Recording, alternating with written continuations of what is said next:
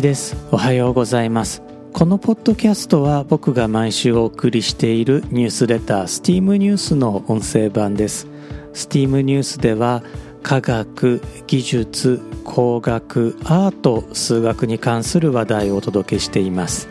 スティームニュースはスティームボートの陸民のご協力でお送りしています。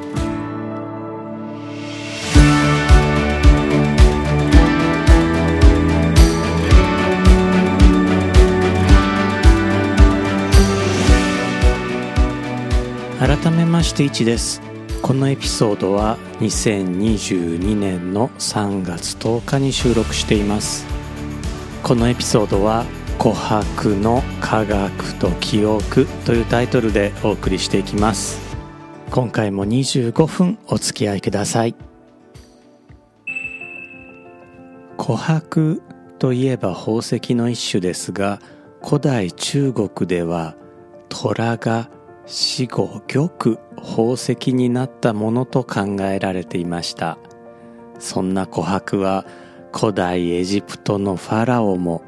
古代ギリシャの哲学者をも魅惑してきたんです。スティーブン・スピルバーグ監督の映画「ジュラシック・パーク」では琥珀に閉じ込められた蚊が恐竜から吸った血液から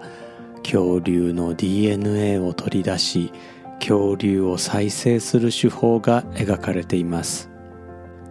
琥珀は天然樹脂の化石です。映画「ジュラシック・パーク」では恐竜の時代であるジュラ紀と続く白亜紀の化石をモデルにしたんですね。琥珀は木から染み出る天然樹脂からできているので小生物や植物の葉っぱそれに気泡などが混入していることもあります。実際アメリカの昆虫学者ジョージ・ポイナー博士は琥珀に閉じ込められた昆虫から DNA を抽出する研究を行っています。ただしジュラ紀白亜紀の琥珀から生物の DNA を抽出できる見込みはまずないそうです。残念ですね。琥珀は色が黄金に近いこと光を通すと太陽のように輝くことから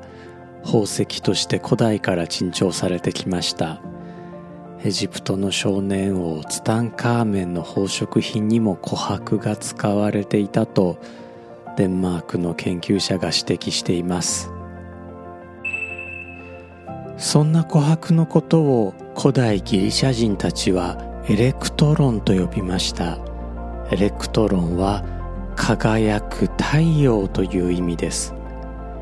光を通すと太陽のように輝くからエレクトロンと呼んだわけですね。ギリシャ神話によると太陽神ヘリオスの息子パエトンが亡くなった時ヘリオスの娘でパエトンの姉ヘリアデスは嘆き悲しんでポプラの木に姿を変え琥珀の涙を流したと言われています。ひょっとしたら琥珀が樹液の化石であることに古代ギリシャ人たちは気づいていたのかもしれません。なお琥珀が樹液の化石であると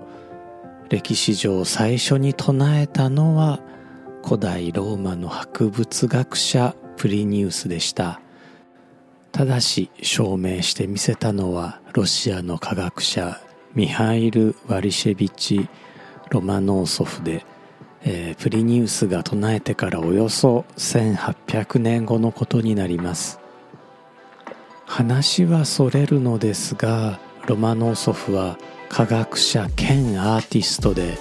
金星の大気を発見したり望遠鏡の設計をしたり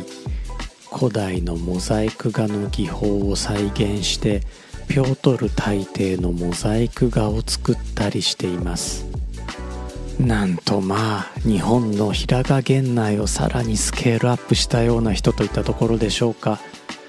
ロマノーソフと平賀源内は実は同時代の人なんですね。もちろん2人の間に接点はなかったんですけれどもなんか偶然にも多彩な人が日本とロシアで生まれた時代ということになりますね。さて古代ギリシャ人たちは琥珀の持つもう一つの性質にも気づいていました。琥珀を布でこすると物を引きつける不思議な力を持つんですね。古代ギリシャの哲学者タレスは弟子たちにこの琥珀の不思議な性質を語っています。この不思議な力は現代の言葉で言う静電気ですね。16世紀にイギリスの医師ウィリアム・ギルバートが静電気の研究を行った時彼は自分の研究対象に琥珀のを意味する electrics と名付けました。これが後の electricity すなわち電気という意味になりました。古代エジプトの王は琥珀の美しさに惹かれ古代ギリシャの哲学者は琥珀の力に惹かれたのかもしれません。琥珀は世界中から産出するもののギリシャやエジプトのある地中海沿岸では多くは産出しないんですね。ギリシャやエジプトでは琥珀を北方から輸入していたと考えられておりそれゆえ琥珀のことを北方のゴールド金とも呼んでいたようなんです。どうも古代においては主な入手ルートが海岸に打ちつけられる琥珀を拾うことだったようなんですね。そしてどういうわけか北方のバルト海沿岸により多く琥珀が打ち上げられていたようなんです。紀元前670年頃に現在のトルコのアナトリア半島にあったリュディアという国では世界初の効果が発明されています。音楽をされる方にはリディアンスケールで有名なリディアといった方が馴染みがあるかもしれません。この効果は当時の王の名前をとってクロイソスの金貨と呼ばれています。このルディアの効果は天然のゴールドつまり自然金を熱で溶かした後固めて刻印をしたものでした。自然金は性質の似た銀がいくらか混じっているため、えー、純金ではありません。この金と銀の合金金銀合金は色が琥珀に似ているので琥珀金あるいはエレクトラムと言います。琥珀つまりエレクトロンに似ているからエレクトラムなんですね。なお人工的に作ったエレクトラムのことはグリーンゴールドと呼びます。グリーンゴールドについてはこのポッドキャストのバックナンバーエピソード57ツタンカーメンが手にした天と地からの贈り物の中でもご紹介していますのでご興味のある方はぜひね、えー、バックナンバー遡って聞いていただければと思います。琥珀をドイツ人たちは燃える石と呼びました。ドイツ語でベルンシュタインです。え宝石を燃やしちゃうなんてと思ってしまいますがなかなか良い香りがするそうなんですね。これ燃やした方の話を聞くとパインウッドの香りがするそうなんです。中国には琥珀をゆっくり加熱して硝酸と混ぜ合わせると邪香の香りがするという記録があるそうなのでまあ琥珀のポテンシャルは高いのかもしれません。本当のところは見た目が海からの漂着物龍涎香。これは龍のよだれの香りと書くんですが龍涎香に似ているため代わりに燃やしてみたのかもしれないのです。龍涎香は甘い香りがするそうなのですが僕は匂いを嗅いだ記憶がないんですよね。どんな香りなんでしょう、まあ、ひょっとしたらすでに香りを嗅いだことはあるのかもしれないんですがあ香りと名前が一致していません。また後でお話しするようにこの龍涎香そして琥珀英語での名前はとてもよく似ています。ところで琥珀を瓶に閉じ込めて加熱すると揮発性のガスと残留物に分かれます。この残留物の中から琥珀酸という物質が見つかっています。琥珀酸はホタテ貝のうまみ成分としても知られています。琥珀酸は現在ではマレイン酸を原料に工業生産されているのですがもともとは琥珀から作っていました。琥珀酸ってなんか名前だけでも美味しそうですよね。ところで琥珀よりもさらに貴重な石龍涎香は英語名をアンバーグリスと言います。その語源は古フランス語で灰色の琥珀アンブルグリでアラビア人たちが琥珀をアンブルと呼んだことが語源になっています。琥珀と龍涎香を区別する必要がある場合は琥珀の方を黄色い琥珀アンブルジョンと呼んだそうなのですがだんだんアンブルだけになっていったようです。これが現在の英語のアンバーの語源となりました。ロシアにはエカテリーナ宮殿という宮殿があります。皇帝ロシアの時代の宮殿で当時の首都サンクトペテルブルクに建てられました。この宮殿はピョートル大帝の妃で第2代ロシア皇帝のカチェリーナ一世が建てさせました。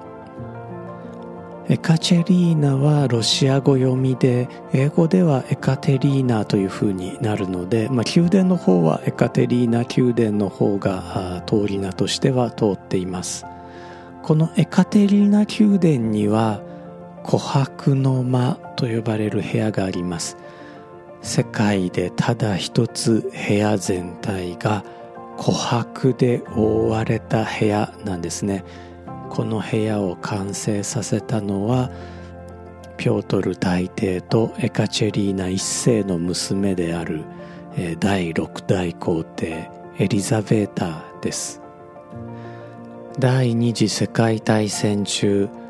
ナチスドイツによって琥珀の間の琥珀は全て持ち去られてしまいます。琥珀はナチスドイツ支配下の町ケーニヒスベルクで保管されていましたが戦火に遭い全て焼かれてしまいました。ケーニヒスベルクは第二次世界大戦終結後のポツダム協定によってソ連に組み込まれました。町にはカリーニングラードという新しい名前が付けられました。バルト海に面したカリーニングラードは資料にもよりますが世界の琥珀生産の90%を占めるとも言われています。サンクトペテルブルクからエストニアラトビアリトアニアとバルト三国を通り現ロシア領のカリーニングラードからポーランドのバルト海沿岸までが琥珀の主要な産地でここからイタリアギリシャ黒海エジプトへと南下する道は琥珀の道アンバーロードと呼ばれています。ポーランドを南北に貫く高速道路 A1 号線は公式名称をアンバーハイウェイポーランド語でアウトストラーダ・ブルシュトノーバと言います。こんなところにも琥珀アンバーの名前が残っているんですね。ロシアによるウクライナ侵攻で再び火の粉が降りかかっているアンバーロードの国々に早く平和が訪れることを祈っています。今回のエピソードは琥珀エレクトロンについてお届けしました。実は古代ギリシャのタレスが不思議に思った琥珀の力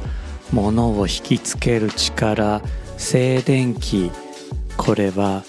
電子エレクトロンの仕業なんです。ここから少しマニアックな話をさせていただきますね。物質によっては表面についているエレクトロンを失いやすいものと失いにくいものがあります。琥珀はエレクトロンこれは電子の方のエレクトロンですね、えー、この電子を比較的、えー、失いにくい物質なんですね。なので琥珀を布であるとか動物の毛皮であるとかあるいは人間の髪の毛なんかでこすってやるとエレクトロンを奪い取るんですね。それによってえ静電気を帯びるということになります。これはおそらく偶然なのですが琥珀エレクトロンが電子エレクトロンを手放さないために、えー、琥珀は負の静電気を帯電することになります。一方ですね、えー、ガラスであるとかあ雲母雲母はマイカと呼んだり、えー、キララと呼んだりする石ですがこのガラスや雲母をビニールでこすってやるとこのガラスや雲母の方がプラスに帯電します。こちらはですねえエレクトロン電子を失いやすい物質だからなんですね。ここら辺のメカニズムはですね20世紀に入って原子の構造というのが分かるようになるまでは謎に包まれていたわけです。それでもですね紀元前7世紀のギリシャの哲学者タレスはなんとか普遍的な法則があるんじゃないかと思って、えー、探求したんだと思います。タレスは記録に残る限りではギリシャ最古の哲学者というふうに呼ばれているのですがあ実はですね同実行エピソードも残されています。彼はある夜夜空を見上げて天文の観察をしながら道を歩いていたそうなんですね。その観察に夢中になるあまり溝にはまってしまった落ちてしまったと言われています。そばにいた若い女性に学者というものは遠い星のことは分かっても自分の足元のことは分からないんですねというふうに笑われたそうなんですね。いや自慢じゃないですけれどもですね僕も夜空の星を見上げながら道を歩いていてよく道に迷います。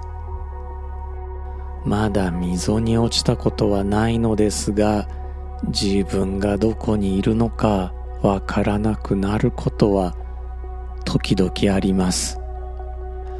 星を見ているのでね、えー、方角は分かってるつもりなんですよ。北極星であったりそれからま季節の星座の位置から自分がどっち向きに歩いてるかということは、まあ、大体把握してるんですけれどもそれが地図上のどこに自分がいるのかというとですねまあ星に夢中になってる間に見失うわけですね。それでも一度夜空を見上げながら歩いていて大火球という、まあ、大きな流れ星を見ることができたこともありました。そうなんです。遠い星のことを考えると足元のことなんて大したことじゃないというふうにねタレス先生も思ってらっしゃったんじゃないかなと僕なんかも想像します。メールでお送りしているニュースレターのこのエピソードに対応する号、まあ、今回ですと第69号になるのですがこのニュースレターのおすすめ書籍のコーナーではえー、琥珀にまつわる書籍をご紹介しているんですが、まあ、琥珀は琥珀でも琥珀色の液体にまつわる書籍をご紹介しています。琥珀色の液体。そうなんです。ウイスキーのねお話をご紹介させていただきました。あそれも日課ウイスキーのお話です。というのもですね最近改めてあやっぱり日課って美味しいなと思いましてそれも余市これ本当美味しいなと思いましてあの僕海辺に住んでるんですよ。で海辺に住んでるとやっぱり潮風浴びるじゃないですか。だからこの潮風に負けない力強さというかまあ潮風を当てに飲めるようなあフレーバーがあってまあ、それでいて、まあ、僕日本育ちだからちょっと和のテイストも欲しくてってなるとやっぱりジャパニーズの余市かなって思いました。もちろんね、えー、サントリーも素晴らしいウイスキーを作ってらっしゃいますし僕と名前が同じイチローズモルトというねもう日本が誇る素晴らしいウイスキーもありますからあのお酒飲める方ウイスキーを好きな方はね飲みながら、まあ、飲まれた時に琥珀のことも思い出してもらえると琥珀それからエレクトロンね、えー、電子のことも思い出していただけるとなんかこのポッドキャストをやってて伝わったなよかったなとね僕は思います。ニュースレターのおすすめ TED トークのコーナーではこの映画「ジュラシック・パーク」のアイディアを提供したヘンドリック・ポイナー博士自身のテッドトークをご紹介しています。残念ながら琥珀に閉じ込められた DNA ではないんですが冷凍保存されたというべきなんでしょうかね。この氷河に閉じ込められたあマンモスの DNA を復元して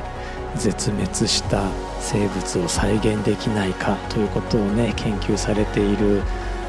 内容のトークでした。いやどうなるんでしょうね。絶滅した生物の DNA からもう一回その生物を再現するっていうことはどういう影響があるんでしょうね。ジュラシック・パークみたいにならないんですかね。ただ実際にねあの遺伝子改変した蚊を放つというね実験は行われていますからその結果というのがそろそろ我々にも分かる時期かもしれません。またねそういったこともこの steam.fm でご紹介していこうと思います。今回も最後まで聞いてくださってありがとうございました。また次のエピソードでお会いしましょう。1でした。